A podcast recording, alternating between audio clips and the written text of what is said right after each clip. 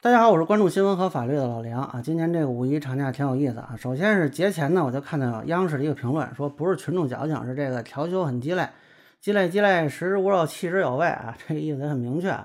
然后呢，我昨天看到一个热搜，说好多零零后不知道五一曾经是七天假。那么关于这个五一黄金周是怎么没的，以及该不该取消的讨论就很多啊。很多人呢也很怀念说曾经七天假的五一，那么更多人在憧憬说，将来有没有可能恢复？那么这里头呢，还有一些是 这个在传的一个小谣言，那么我也来给大家解读一下。啊，首先说呢，一个最传的比较广的谣言呢，是说这个清华大学教授蔡锦明导致了五一黄金周的消失。啊，有人甚至说呢，是他凭一己之力干掉了黄金周，这个应该说跟他是有关系，但呢，我觉得谈不上是他导致的黄金周消失。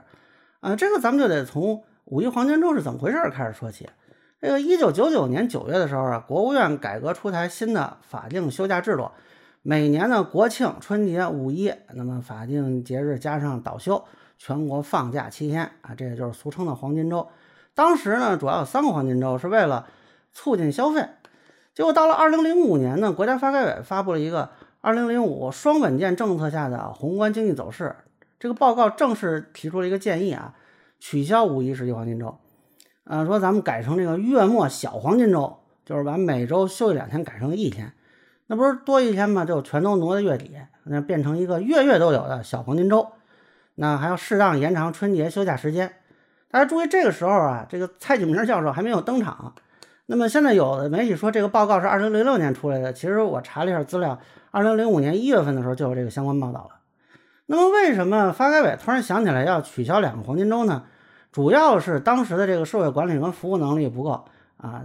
那么，一九九九年的第一个黄金周，全国出游人数七天达到了两千八百万人次，当时媒体用“始料未及”四个字来形容。到了二零零七年的最后一个黄金周的时候，这个数字是一点七九亿人次。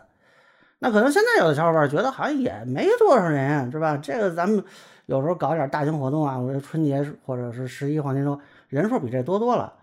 你要考虑的是呢，当时的这个社会管理和服务水平的情况。咱们找一个最简单的基础设施作为指标，就是铁路的总里程。一九九九年中国铁路总里程，我查的资料啊是六点七四万公里。到最后一个黄金周的时候呢，也就是二零零七年，已经到了七点八零万公里。那么现在有多少呢？到二零二零年是十四点一四万公里，其中这个高铁就有三点六万公里。所以有些同学讨论这个问题啊，就是我觉得有点叫逆向的刻舟求剑，拿现在的基础设施跟当时比，其实不是这样的。当时呢，我印象里不光说这个铁路线少，而且还没有高铁。第一条高铁线是京津城际，是二零零八年才通车的。所以在早期的时候呢，这个铁路呢又慢，服务水平又低，那么车上卫生条件也很差。你像我是知青子女，我当时。呃，总要从这个西安坐火车到北京来看我姥姥。我小时候呢，从西安到火车，这要坐两天一夜的火车。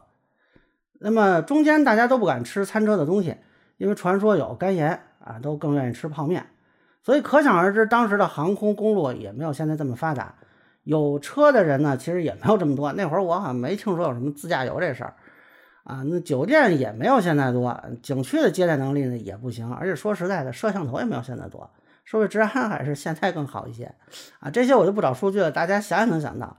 所以呢，当时一个长达七天的假期，对于整个社会管理和服务来说都是严峻的考验，交通的问题、卫生的问题、治安的问题。那么，所以当时提出来的是两个黄金周都取消。这之后的二零零六年啊，这个蔡教授登场了。嗯，当时作为清华大学假日制度改革课题组的负责人，他提出呢，黄金周制度呃是该功成身退。那么在二零零七年的时候呢，他在参加两会的时候还提了提案，呼吁取消这两个黄金周。呃，但是这里说明一下，这个蔡教授提出来的跟发改委那个方案还不太一样。他的想法是把这个集中休假改为分散休假，增设传统节日为法定假日。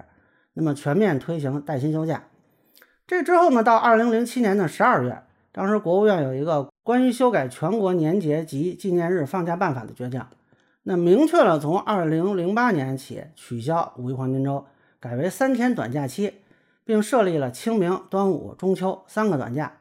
那么放假的总时间呢，也由十天变为了十一天。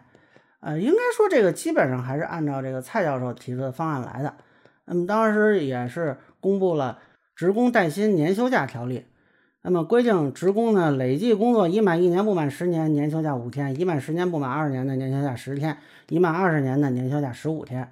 不过当时应该是考虑这个民意吧，就没有一下子把两黄金周都取消，所以呢，十一黄金周还是留下来了。那从这个事儿的发展过程，其实可以看出来，最开始提出要取消黄金周的其实是发改委，也就说白了，取消当时呢已经是一个大势所趋了，主要是政府方面提出来的。那么蔡教授的工作呢更多的是研究了如何取消的一个方案。当然，蔡教授后来还多次张罗说取消十一黄金周啊，不过没有成功。这之间呢有一个插曲啊，就是蔡教授因为黄金周这事儿呢被好多网友骂。根据当时的报道呢，一些这个反对者就把他当成了发泄怨气的对象，经常有人通过电话、短信、电子邮件对他进行人身攻击。那么这个后来他又发现说，百度贴吧还有一个蔡记名吧。从二零零七年十二月，那么到他这个当时发现的时候呢，这个贴吧里已经发表了三千多条对他进行人身攻击的帖子，有的网友用极其污秽的语言对他进行谩骂、侮辱和诋毁，管他叫这个蔡鸡名啊，蔡教授，还有人咒骂他全家啊，说扬言要找人暗杀他啊，警告他出门小心点。这应该就是我们现在说就是网暴嘛，但那个时候对这个词儿可能不太了解。那么蔡教授这个人性格还是比较强的，当时就把这个百度给告了。一审呢，蔡继明败诉；二审改判百度赔了十万块钱精神损害赔偿。这个呢，在当时说实话还是比较少见的，尤其这个精神损害赔偿，这个能到这个数字算是比较少的。不过呢，这个贴吧现在也还在啊，里边呢还有些人在讨论蔡教授啊，有兴趣的小伙伴呢可以去看一看。那么我提醒一句啊，互联网不是法外之地。啊，当然我也觉得呢，蔡教授呢，他是挨骂呢，确实是不，这是不应该。但是他有一点，我也觉得不太认同啊，就是我觉得他有点低估了这个带薪休假落实的难度。这看资料呢，这个蔡教授是经济学博士，那咱们从成本角度考虑啊，这个国家规定统一的假期，我要休假，成本其实是最低的，对吧？但是呢，变成了我要去跟老板请年假，这个时候对于劳动者来说，成本其实就高了。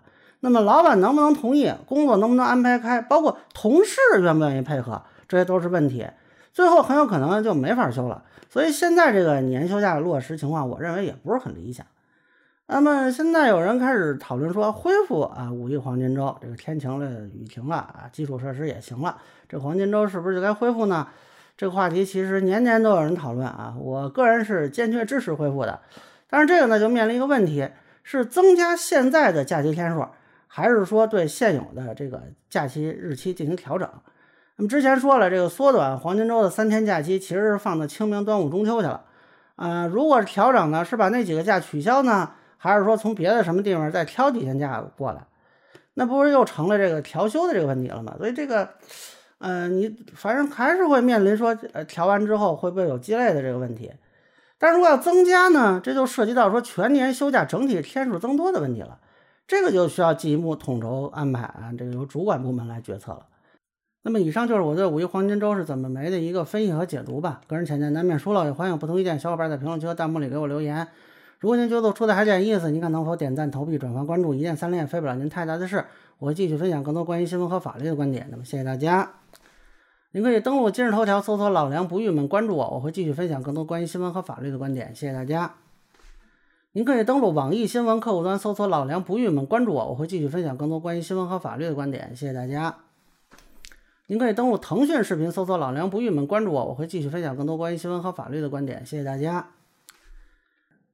您可以关注我的账号“老梁不郁闷”，我会继续分享更多关于新闻和法律的观点。那么，谢谢大家。